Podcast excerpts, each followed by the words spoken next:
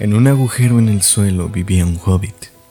No un agujero húmedo, sucio, repugnante, con restos de gusanos y olor a fango, ni tampoco un agujero seco, desnudo y arenoso, sin nada en qué desentarse o qué comer.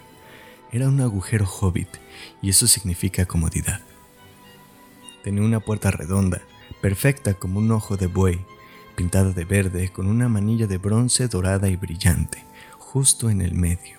La puerta se abría a un vestíbulo cilíndrico como un túnel, un túnel muy cómodo, sin humos, con paredes revestidas de madera y suelos enlosados y alfombrados, provisto de sillas barnizadas y montones y montones de perchas para sombreros y abrigos. El hobbit era aficionado a las visitas. El túnel se extendía serpenteando y penetraba bastante, pero no directamente, en la ladera de la colina. La colina como la llamaba toda la gente de muchas millas alrededor, y muchas puertecitas redondas se abrían en él, primero a un lado y luego al otro. Nada de subir escaleras para el hobbit.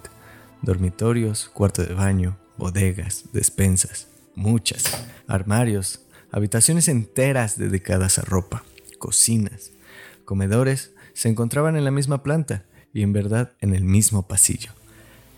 Las mejores habitaciones estaban todas a la izquierda de la puerta principal, pues eran las únicas que tenían ventanas, ventanas redondas, profundamente excavadas que miraban al jardín y a los prados de más allá. Este hobbit era un hobbit acomodado y se apellidaba Bolsón.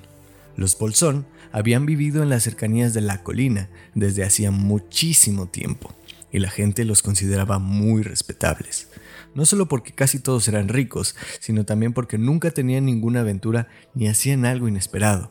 Uno podía saber lo que diría un bolsón acerca de cualquier asunto si se encontró a sí mismo haciendo y diciendo cosas por completo inesperadas. Podría haber perdido el respeto de los vecinos, pero ganó. Bueno, ya veréis si al final ganó algo. La madre de nuestro hobbit particular... Pero, ¿qué es un hobbit? Supongo que los hobbits necesitan hoy que se los describa de algún modo, ya que se volvieron bastante raros y tímidos con la gente grande, como ellos los llaman. Son, o mejor dicho, fueron gente menuda de la mitad de nuestra talla y más pequeños que los enanos barbados. Los hobbits no tienen barba, hay poca o ninguna magia en ellos, excepto esa común y cotidiana que los ayuda a desaparecer en silencio y rápidamente cuando gente grande y estúpida como nosotros o yo se acerca sin mirar por dónde va, con un ruido de elefantes que puede oírse a una milla de distancia. Tienen a ser gruesos de vientre, visten de colores brillantes, sobre todo verde y amarillo, no usan zapatos porque en los pies tienen suelas naturales de piel y un pelo espeso y tibio de color castaño como el que se les crece en las cabezas, que es rizado. Los dedos son largos, mañosos y morenos, los rostros afables y se ríen con profundas y jugosas risas, especialmente después de cenar, lo que hacen dos veces al día, cuando pueden. Ahora, saben lo suficiente como para continuar el relato. Como iba diciendo, la madre de este hobbit, o sea, Bilbo Bolsón, era la famosa Belladonna Tuck, una de las tres extraordinarias hijas del viejo Tuck, patriarca de los hobbits que vivían al otro lado de, del agua, el riachuelo que corría al pie de la colina. Se decía a menudo, en otras familias, que tiempo atrás un antepasado de los Tok se había casado sin duda con un hada. Eso era, desde luego, absurdo. Pero por cierto, había todavía algo no del todo hobbit en ellos, y de cuando en cuando, miembros del clan Tok salían a correr aventuras. Desaparecían con discreción y la familia echaba tierra sobre el asunto, pero los Tok no eran tan respetables como los Bolsón, aunque indudablemente más ricos. Al menos Belladonna Tok no había tenido ninguna aventura después de convertirse en la señora de Bungo Bolsón. Bungo, el padre de Bilbo, le construyó el agujero hobbit más lujoso, en parte con el dinero de ella, que pudiera encontrarse bajo la colina o sobre la colina, o al otro lado de del agua, y allí se quedaron hasta el fin. No obstante, es probable que Bilbo, hijo único, aunque se parecía y se comportaba exactamente como una segunda edición de su padre, firme y comodón, tuviese alguna rareza de carácter del lado de los Tok, algo que solo esperaba una ocasión para salir a la luz. La ocasión No llegó a presentarse nunca hasta que Bilbo Bolsón fue un adulto que rondaba los 50 años y vivía en el hermoso agujero hobbit que acabo de describiros y cuando en verdad ya parecía que se había asentado allí para siempre, por alguna curiosa coincidencia, una mañana de hace tiempo, en la que quietud del mundo, cuando había menos ruido y más verdor, y los hobbits eran todavía numerosos y prósperos, y Bilbo Bolsón estaba de pie en la puerta del agujero, después del desayuno, fumando una enorme y larga pipa de madera que casi le llegaba a los dedos lanudos de los pies, Gandalf apareció de pronto. Gandalf, si solo hubieran oído un cuarto de lo que yo he oído de él, y he oído solo un poco de todo lo que hay que oír, estarán preparados para cualquier especie de cuento notable. Cuentos y aventuras brotaban por donde quiera que pasaba, de la forma más extraordinaria. No había bajado a aquel camino al pie de la colina desde hacía años y años, desde la muerte de su viejo amigo, el viejo Tuk, y los hobbits casi habían olvidado cómo era. Había estado lejos, más allá de la colina y del otro lado de del agua, por asuntos particulares, desde el tiempo en que todos ellos eran pequeños niños hobbits y niñas hobbits. Todo lo que el confiado Bilbo vio aquella mañana fue un anciano con un bastón. Tenía un sombrero azul, alto y puntiagudo, una larga capa gris, una bufanda de plata sobre la que colgaba una barba larga y blanca hasta más abajo de la cintura, y botas negras. Buenos días, dijo Bilbo, y esto era exactamente lo que quería decir. El sol brillaba y la hierba estaba muy verde, pero Gandalf lo miró desde debajo de las cejas largas y espesas, más sobresalientes que el ala del sombrero que le ensombrecía la cara. ¿Qué quieres decir? preguntó. ¿Me deseas un buen día?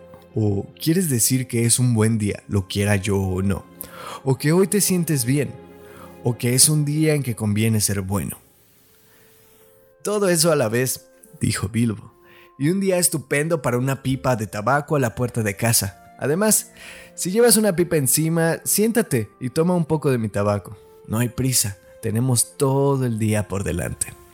Entonces Bilbo se sentó en una silla junto a la puerta, cruzó las piernas y lanzó un hermoso anillo de humo gris que navegó en el aire sin romperse y se alejó flotando sobre la colina. Muy bonito, dijo Gandalf, pero esta mañana no tengo tiempo para anillos de humo. Busco a alguien con quien compartir una aventura que estoy planeando y es difícil dar con él. Pienso lo mismo. En estos lugares somos gente sencilla y tranquila y no estamos acostumbrados a las aventuras. Cosas desagradables, molestas e incómodas que retrasan la cena. No me explico por qué atraen a la gente, dijo nuestro señor Bolsón, y luego, metiendo un pulgar detrás del tirante, lanzó otro anillo de humo más grande aún. Luego sacó el correo matutino y se puso a leer, fingiendo ignorar al viejo. Pero el viejo no se movió. Permaneció apoyado en el bastón, observando al hobbit sin decir nada, hasta que Bilbo se sintió bastante incómodo y aún un poco enfadado. Buenos días, dijo al fin. No queremos aventuras aquí, gracias. ¿Por qué no pruebas más allá de la colina o al otro lado del agua?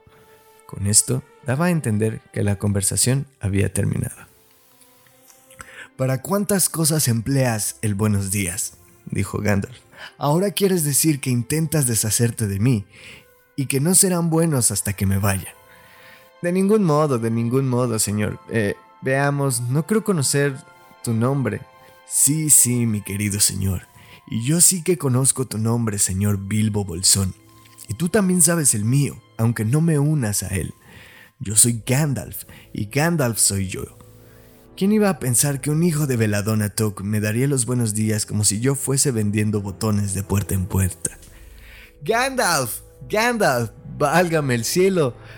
¿No eres tú el mago errante que dio al viejo Tok un par de botones mágicos de diamante que se abrochaban solos y no se desabrochan hasta que les dabas una orden? ¿No eres tú quien contaba las reuniones de aquellas historias maravillosas de dragones y trasgos y gigantes y rescates de princesas y la inesperada fortuna de los hijos de madre viuda? ¿No el hombre que acostumbra a fabricar aquellos fuegos de artificio tan excelentes? Lo recuerdo, el viejo Tok los preparaba en los solsticios de verano Espléndidos, subían como grandes lirios, cabezas de dragón y árboles de fuego que quedaban suspendidos en el aire durante todo el crepúsculo. ya os habréis dado cuenta de que el señor Bolsón no era tan prosaico como él mismo creía, y también de que era muy aficionado a las flores. ¡Diantre! continuó. ¿No eres tú, Gandalf, responsable de que tantos y tantos jóvenes apacibles partiesen hacia el azul en busca de locas aventuras? Cualquier cosa desde trepar árboles a visitar elfos o zarpar en barcos y navegar hacia otras costas. Caramba, la vida era bastante apacible entonces.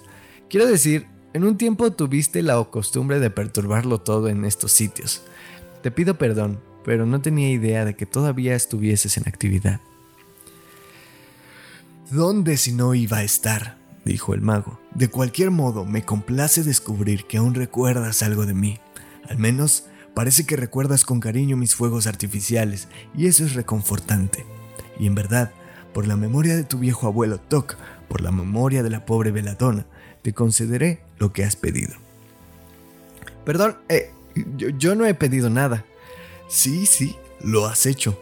Dos veces ya. Mi perdón. Te lo doy. De hecho, iré tan lejos como para embarcarte en esta aventura. Muy divertida para mí, muy buena para ti. Y quizás también muy provechosa si sales de ella sano y salvo. Eh, disculpa, no quiero ninguna aventura. Gracias, hoy no.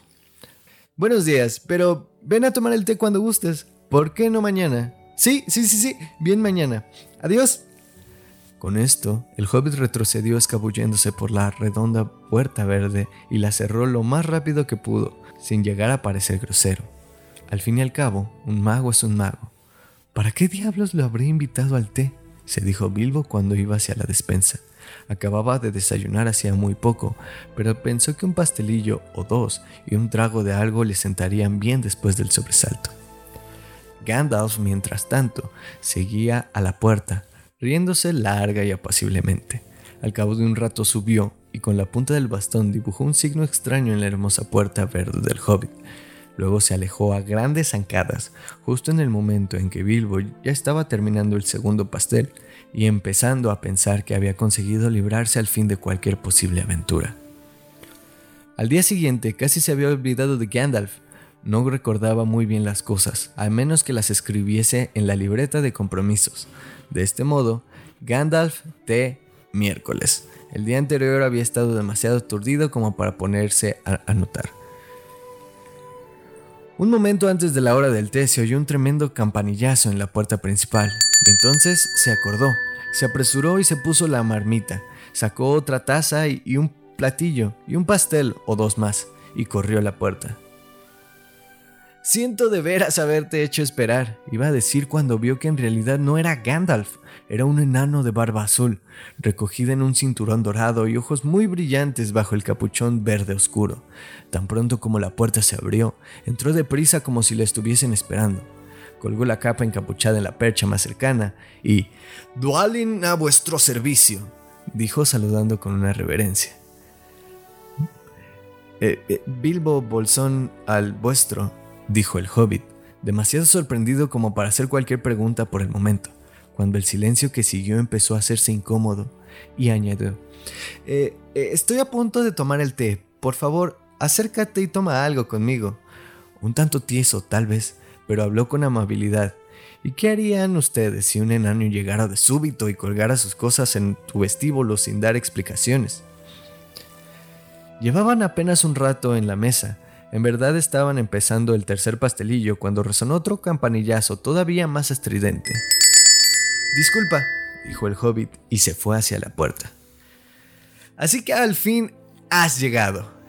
Esto era lo que iba a decir ahora a Gandalf, pero no era Gandalf. En cambio, vio en el umbral un enano que parecía muy viejo, de barba blanca y capuchón escarlata, y este también entró en un salto tan pronto como la puerta se abrió, como si fuera un invitado.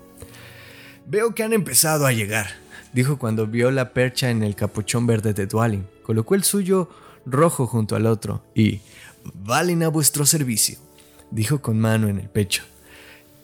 Gracias, dijo Bilbo casi sin voz. No era la respuesta más apropiada, pero el hecho de que habían empezado a llegar lo había dejado perplejo. Le gustaban las visitas, aunque prefería conocerlas antes de que llegasen e invitarlas él mismo. Tenía el terrible presentimiento de que los pasteles no serían suficientes, y como conocía las obligaciones de un anfitrión, las cumplía con puntualidad, aunque le parecían penosas. Quizá él se quedara sin ninguna. Entre, sírvase una taza de té, consiguió decir luego de tomar aliento. Un poco de cerveza me iría mejor, si no te importa, mi buen señor, dijo Balin, el de la barba blanca. Pero no me incomodaría un pastelillo. Un pastelillo de semillas. ¿Tienes alguno?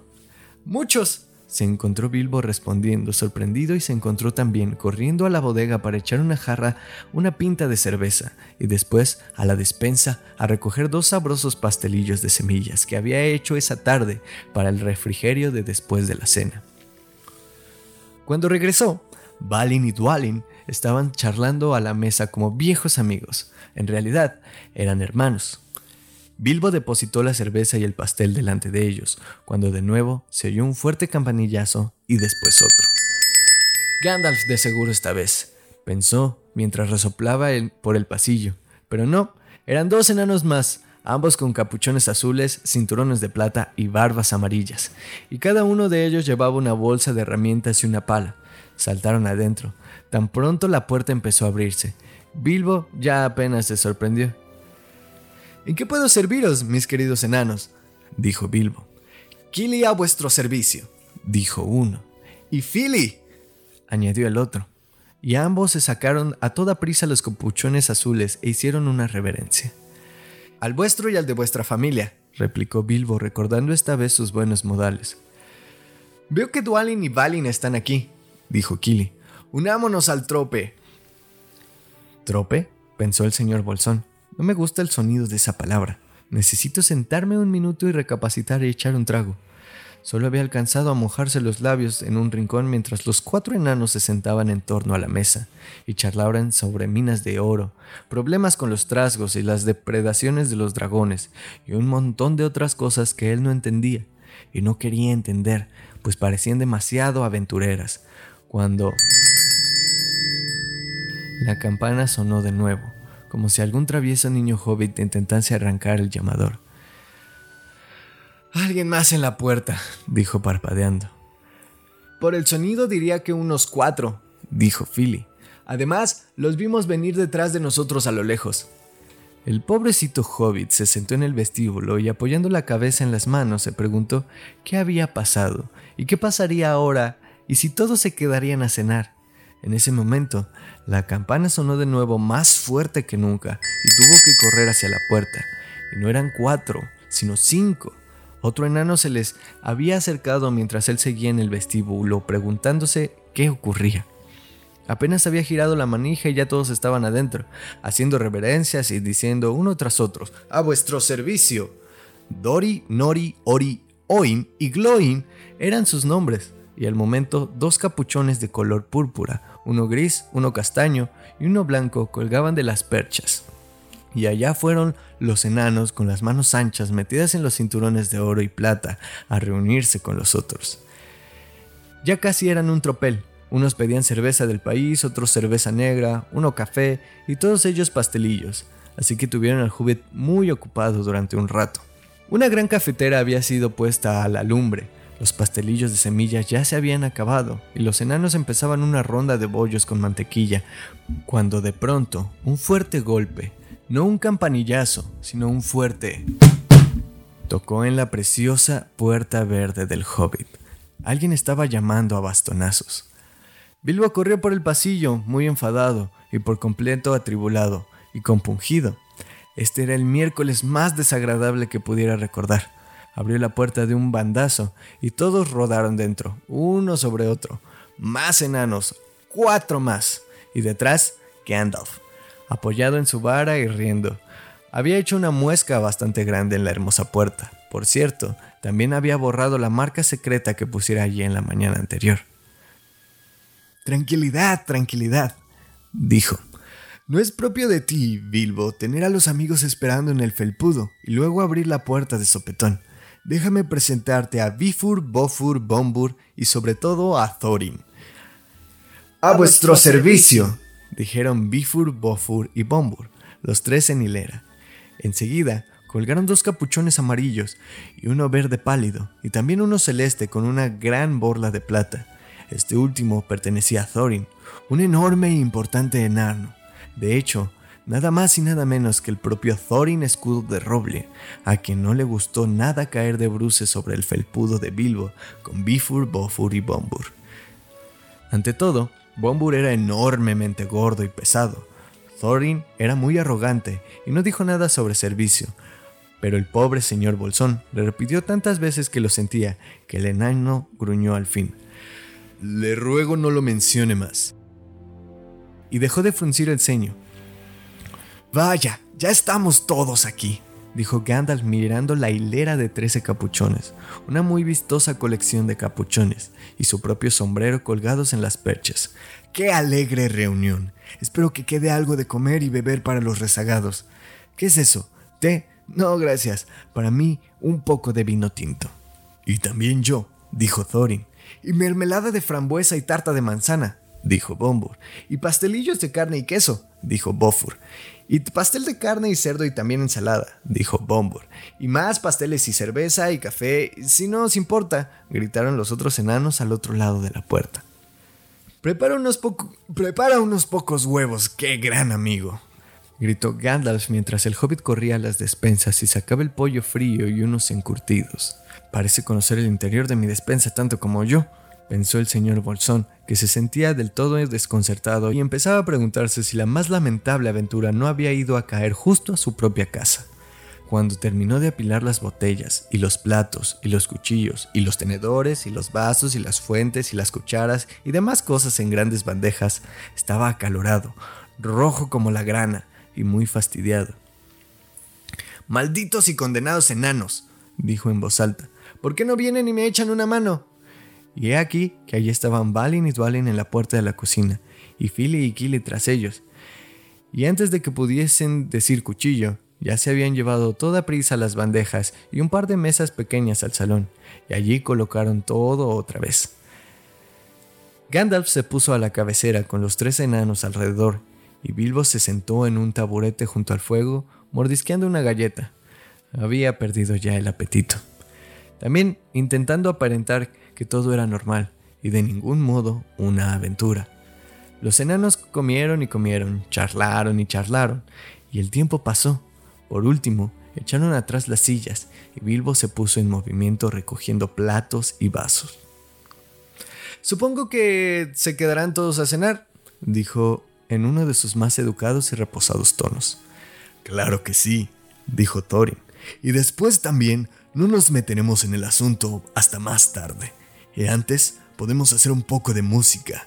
Ahora, a levantar las mesas. Enseguida, los dos enanos, no Thorin, él era demasiado importante y se quedó charlando con Gandalf. Se incorporaron de un salto e hicieron enormes pilas con todas las cosas. Allá se fueron sin esperar por las bandejas, llevando en equilibrio en una mano las columnas de platos, cada una de ellas con una botella encima, mientras el hobbit corría detrás, casi dando chillidos de miedo. Por favor, cuidado, por, por, favor, no, no se molesten, yo me las arreglo, está bien, no, no se, no se preocupen. Pero los enanos no le hicieron caso y se pusieron a cantar. El cubierto arruinó. Botellas, quemar corchos. Y.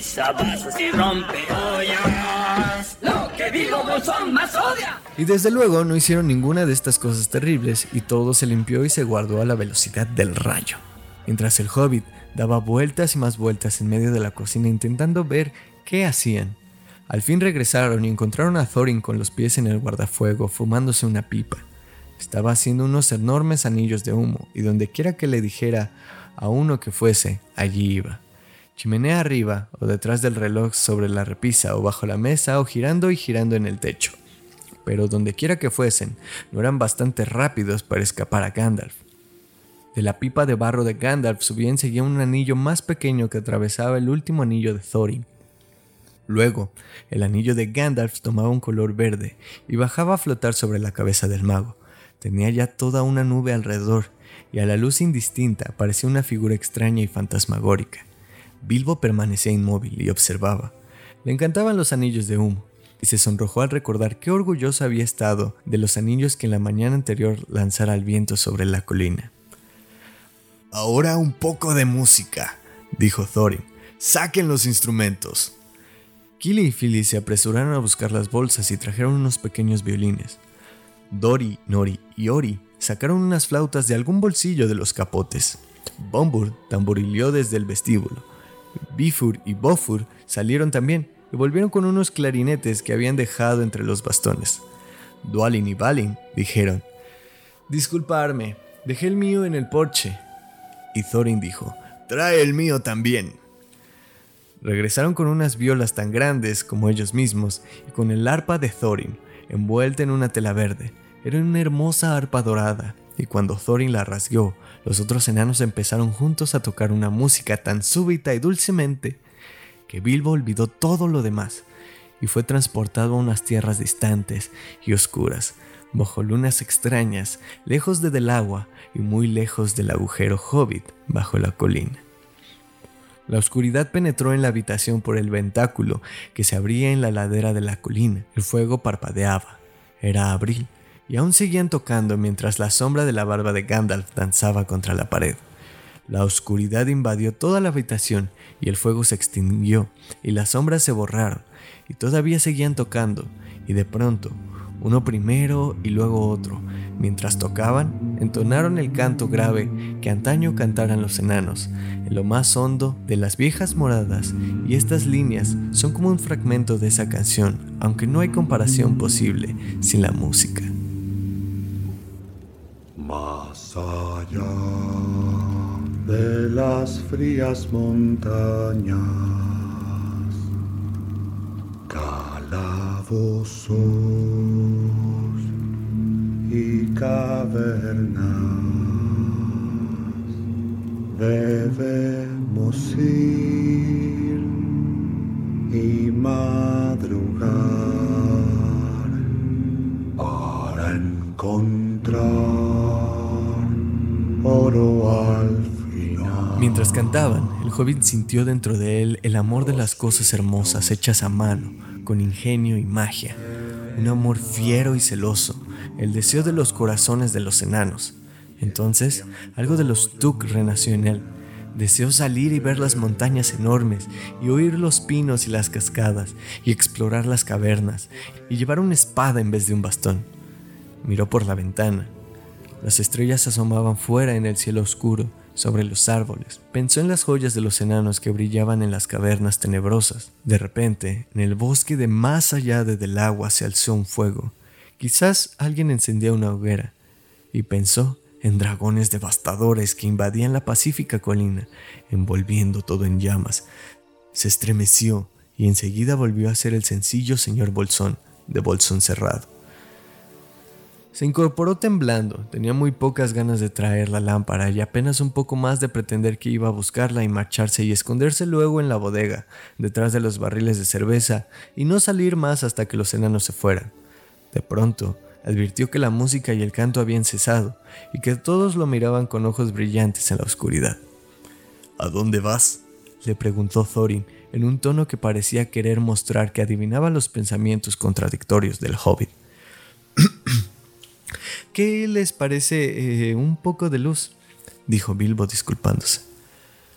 Nos gusta la oscuridad, dijeron todos los enanos. Oscuridad para asuntos oscuros. Faltan aún muchas horas hasta el alba.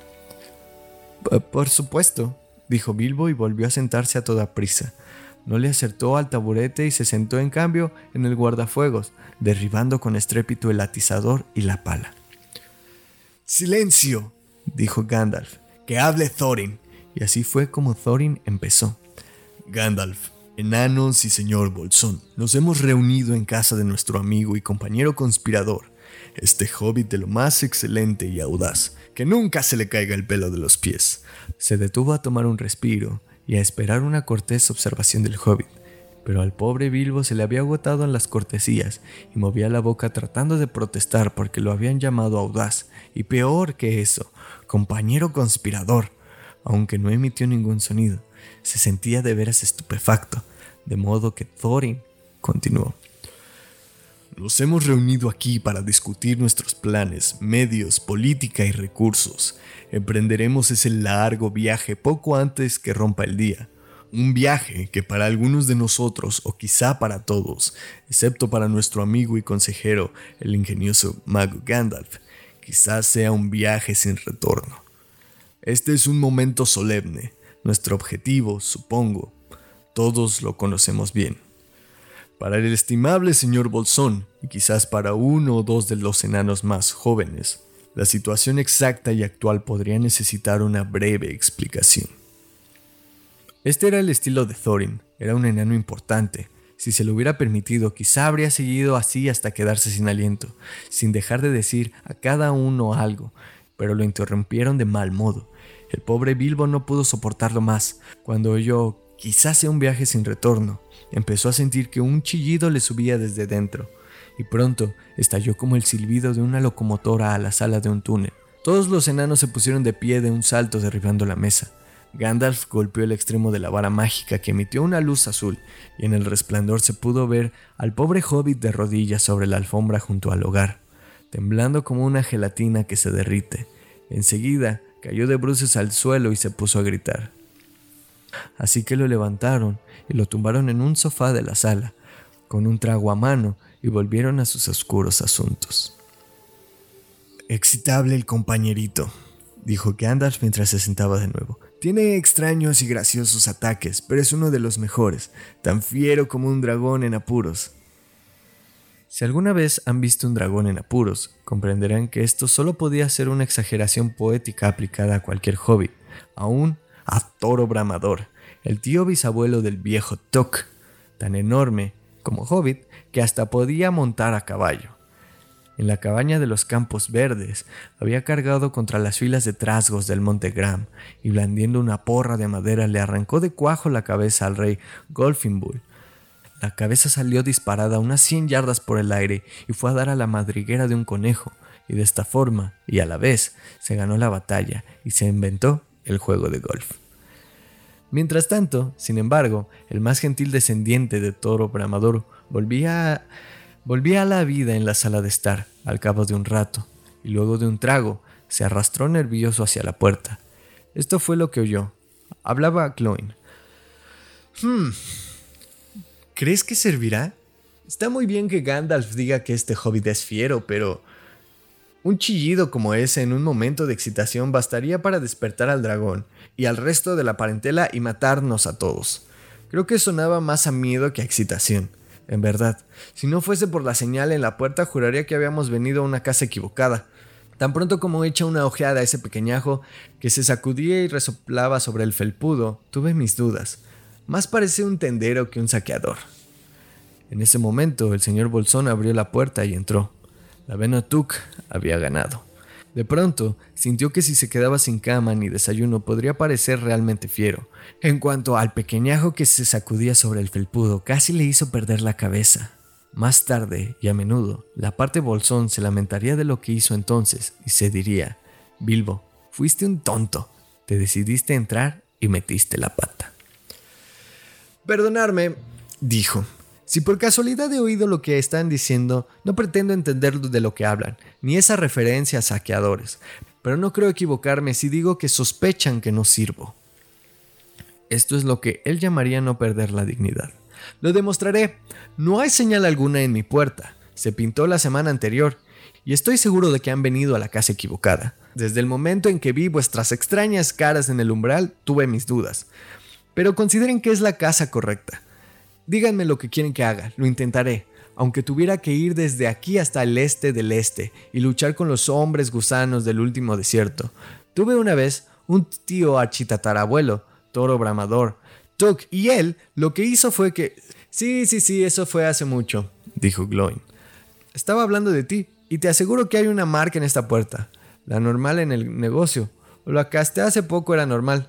Sacador nocturno busca un buen trabajo con mucha excitación y remuneración razonable. Así es como todo el mundo la entiende. Puedes decir buscador experto de tesoros, en vez de saqueador si lo prefieres. Algunos lo hacen. Para nosotros es lo mismo. Gandalf nos dijo que había un hombre de esas características por estos lugares, que buscaba un trabajo inmediato y que habían concertado una cita este miércoles, aquí, a la hora del té. Claro que hay una marca, dijo Gandalf. La puse yo mismo, por muy buenas razones. Me pidieron que encontrara al hombre catorceavo para esta expedición, y elegí al señor Bilbo. Basta que alguien diga que elegí al hombre o a la casa equivocada, y pueden quedarse en trece, y tener toda la mala suerte que quieran, o volver a picar carbón. Gandalf clavó la mirada con tal ira en Gloin que el enano se acurrucó en la silla, y cuando Bilbo intentó abrir la boca para hacer una pregunta, se volvió hacia él con el ceño fruncido, adelantando las cejas espesas, hasta que el hobbit cerró la boca de golpe. Está bien, dijo Gandalf. No discutamos más. He elegido al señor Bolsón y esto tendrá que bastar a todos. Si digo que es un saqueador nocturno, lo es de veras, o lo será llegando el momento. Hay mucho más en él de lo que imaginan, mucho más de lo que él mismo imagina.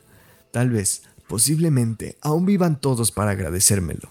Ahora, Bilbo, muchacho, vete a buscar la lámpara y pongamos un poco de luz a todo esto. Sobre la mesa, a la luz de una gran lámpara de pantalla roja, Gandalf extendió un trozo de pergamino bastante parecido a un mapa. Esto lo hizo Thror, tu abuelo Thorin, dijo respondiendo a las excitadas preguntas de los enanos. Es un plano de la montaña.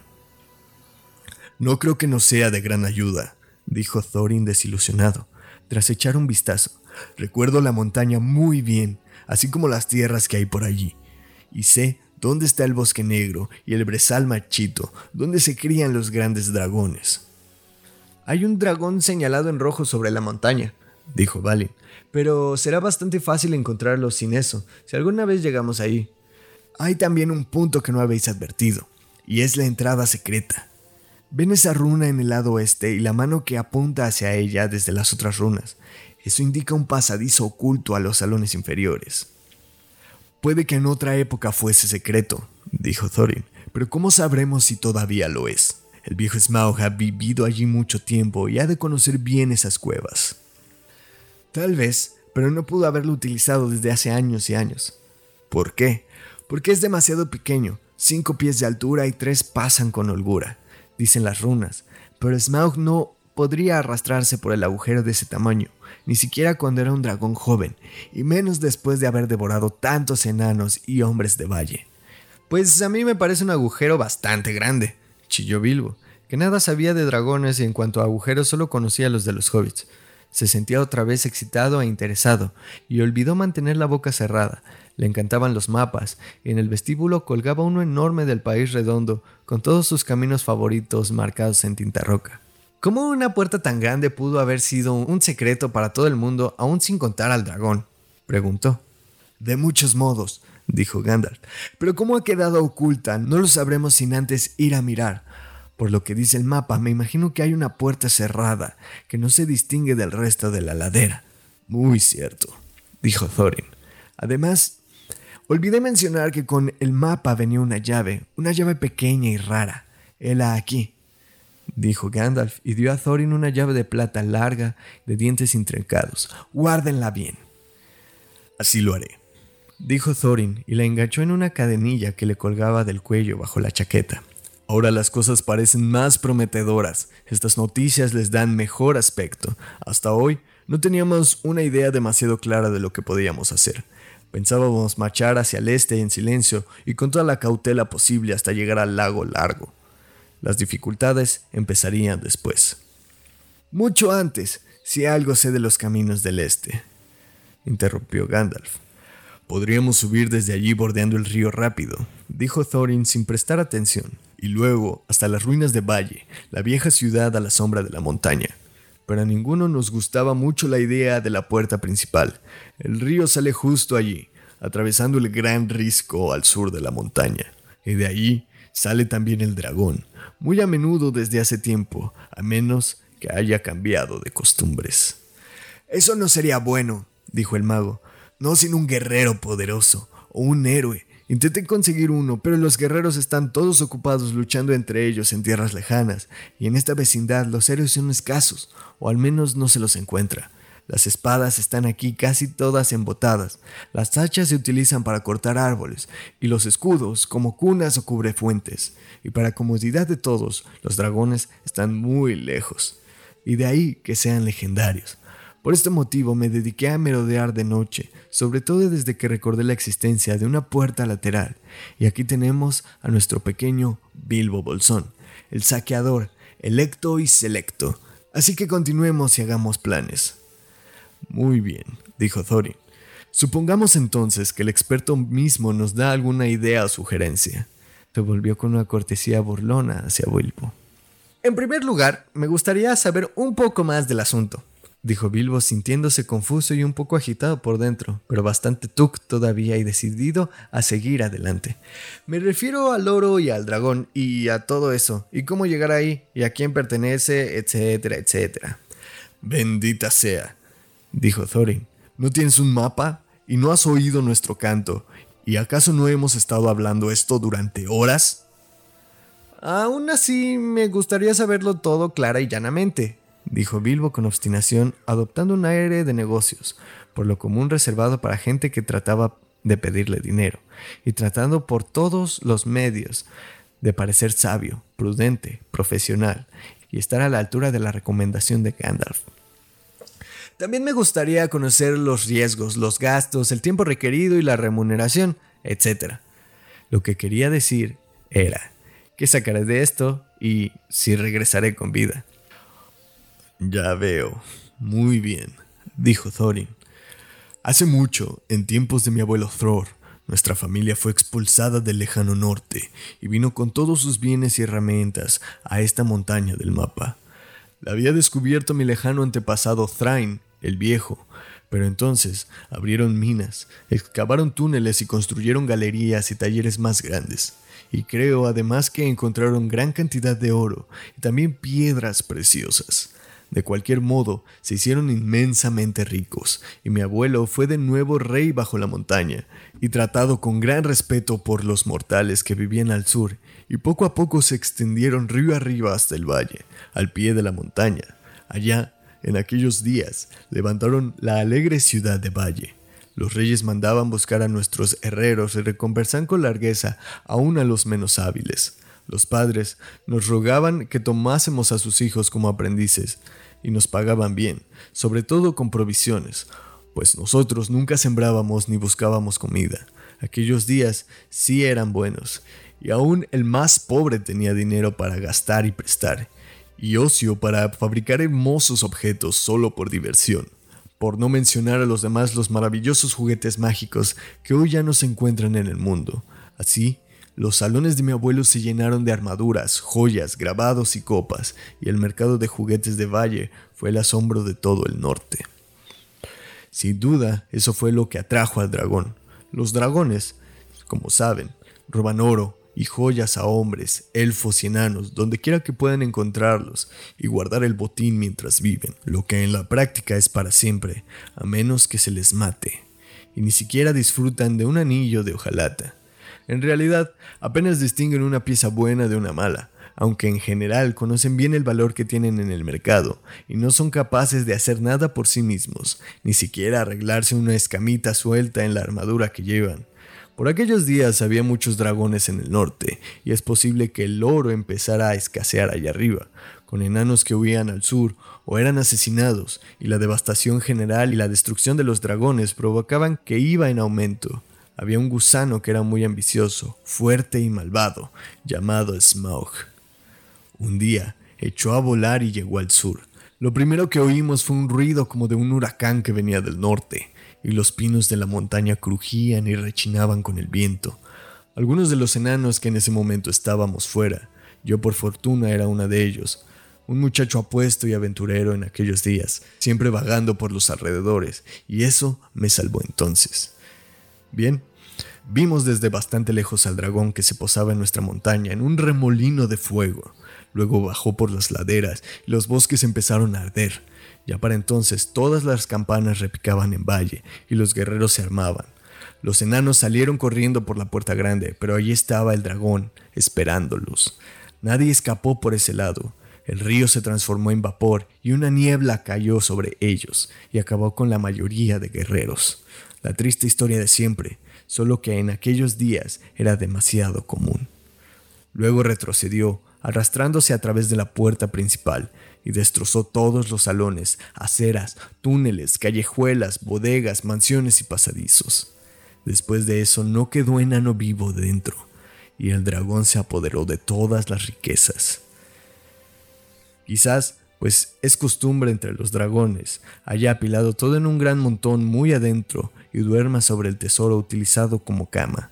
Más tarde, empezó a salir de vez en cuando arrastrándose por la puerta grande y llegaba a Valle de noche y llevaba gente, especialmente doncellas, para comerlas en la cueva, hasta que Valle quedó arruinada y toda la gente murió o huyó. Lo que pasa allí ahora no lo sé con certeza, pero no creo que nadie viva hoy entre la montaña y la orilla opuesta del lago largo. Los pocos de nosotros que estamos fuera y así nos salvamos, lloramos a escondidas y maldecimos a Smog y allí nos encontramos inesperadamente con mi padre y mi abuelo, que tenían las barbas chamuscadas. Parecían muy preocupados, pero hablaban muy poco. Cuando les pregunté cómo habían huido, me dijeron que callase, que algún día a su debido tiempo ya me enteraría. Luego escapamos y tuvimos que ganarnos la vida lo mejor que pudimos en todas aquellas tierras, y muy a menudo llegamos a trabajar en herrerías o aún en minas de carbón pero nunca olvidamos el tesoro robado. E incluso ahora, en que he de admitir que hemos acumulado alguna riqueza y no estamos tan mal, todavía pretendemos recuperarlo y hacer que nuestras maldiciones caigan sobre Smog, si podemos. Con frecuencia me pregunté sobre la fuga de mi padre y mi abuelo. Pienso ahora que tenía que haber una puerta lateral secreta que solo ellos conocían, pero por lo visto hicieron un mapa y me gustaría saber cómo Gandalf se apoderó de él y por qué no llegó a mí, el legítimo heredero. Yo no me apoderé de él, me lo dieron. Quizás recuerdes que tu abuelo Thror fue asesinado en las minas de... Quizás recuerdes que tu abuelo Thror fue asesinado en las minas de Moria por Azog el Trasgo. Maldito sea su nombre. Maldito sea su nombre. Sí, lo recuerdo, dijo Thorin. Y Thrain, y Thrain, tu padre se marchó un 21 de abril, se cumplieron 100 años el jueves pasado y desde entonces nunca se lo ha vuelto a ver. Cierto, dijo Thorin. Bien, tu padre me dio esto para que te lo diera, y si elegí el momento y el modo de entregarlo, no puedes culparme, teniendo en cuenta las dificultades que tuve para dar contigo. Tu padre no recordaba ni su propio nombre cuando me pasó el papel, y nunca me dijo el tuyo, de modo que en última instancia tendrías que alabarme y agradecérmelo. Toma, aquí está, dijo entregando el mapa a Thorin. No lo entiendo, dijo Thorin, y Bilbo sintió que le gustaría decir lo mismo. La explicación no parecía explicar absolutamente nada. Tu abuelo le dio el mapa a su hijo para mayor seguridad antes de que marchase a las minas de Moria. Cuando mataron a tu abuelo, tu padre salió a probar fortuna con el mapa y tuvo muchas desagradables aventuras, pero nunca se acercó a la montaña. ¿Cómo llegó ahí? No lo sé, pero lo encontré, pero lo encontré prisionero en las mazmorras del nigromante. ¿Qué demonios estabas haciendo allí? preguntó Thorin con un escalofrío y todos los enanos estremecieron. No te importa, estaba averiguando cosas como siempre y resultó ser un asunto sórdido y peligroso. Hasta yo, Gandalf, apenas conseguí escapar. Intenté salvar a tu padre, pero era demasiado tarde. Había perdido el juicio e iba de un lado a otro y había olvidado casi todo, excepto el mapa y la llave. Hace tiempo que dimos su merecido a los trasgos de Moria, dijo Thorin. Ahora tenemos que ocuparnos del maldito nigromante. No seas absurdo. El nigromante es un enemigo a quien no alcanzan los poderes de todos los enanos juntos si desde las cuatro esquinas del mundo se reuniesen otra vez. Lo único que deseaba tu padre era que tú leyeras el mapa y usaras la llave. El dragón y la montaña son empresas más que grandes para ti. Escuchen, escuchen, dijo Bilbo sin querer y habló en voz alta. Escuchen, escuchen, dijeron todos mirándolo, y Bilbo se puso tan nervioso que respondió. Escuchen lo que he de decir. ¿Qué es? preguntaron. Bien, se los diré. Bien, les diré que tendrán que ir al este y echar un vistazo. Al fin y al cabo, ahí está la puerta lateral. Y los dragones han de dormir alguna vez, supongo. Si se sientan en la entrada durante un tiempo, creo que algo se les ocurrirá. Y bien, ¿No les parece que hemos charlado bastante para una noche? ¿Qué opinan de irse a la cama para empezar mañana temprano y todo eso? Les daré un buen desayuno antes de que se vayan. Antes de que nos vayamos, supongo que querrás decir, dijo Thorin. No eres tú el saqueador, y tu oficio no es esperar a la entrada y aún cruzar la puerta. Pero estoy de acuerdo en lo de la cama y el desayuno. Me gusta tomar seis huevos con jamón cuando empiezo el viaje, fritos, no escalfados, y cuida de no romperlos. Luego de que los otros hubieran pedido sus desayunos sin ningún por favor, lo que molestó sobremanera a Bilbo, todos se levantaron. El hobbit tuvo que buscarle sitio y preparó los cuartos vacíos e hizo camas sencillas y sofás antes de instalarlos e irse a su propia camita muy cansado y nada feliz. Lo que sí decidió fue no molestarse en madrugar y preparar el maldito desayuno para todo el mundo. La que empezaba a desaparecer y ahora ya no estaba tan segura de que fuese a hacer algún viaje por la mañana. Mientras yacía en cama, pudo oír a Thorin en la habitación de al lado, la mejor de todas, quien todavía estaba tarareando entre dientes.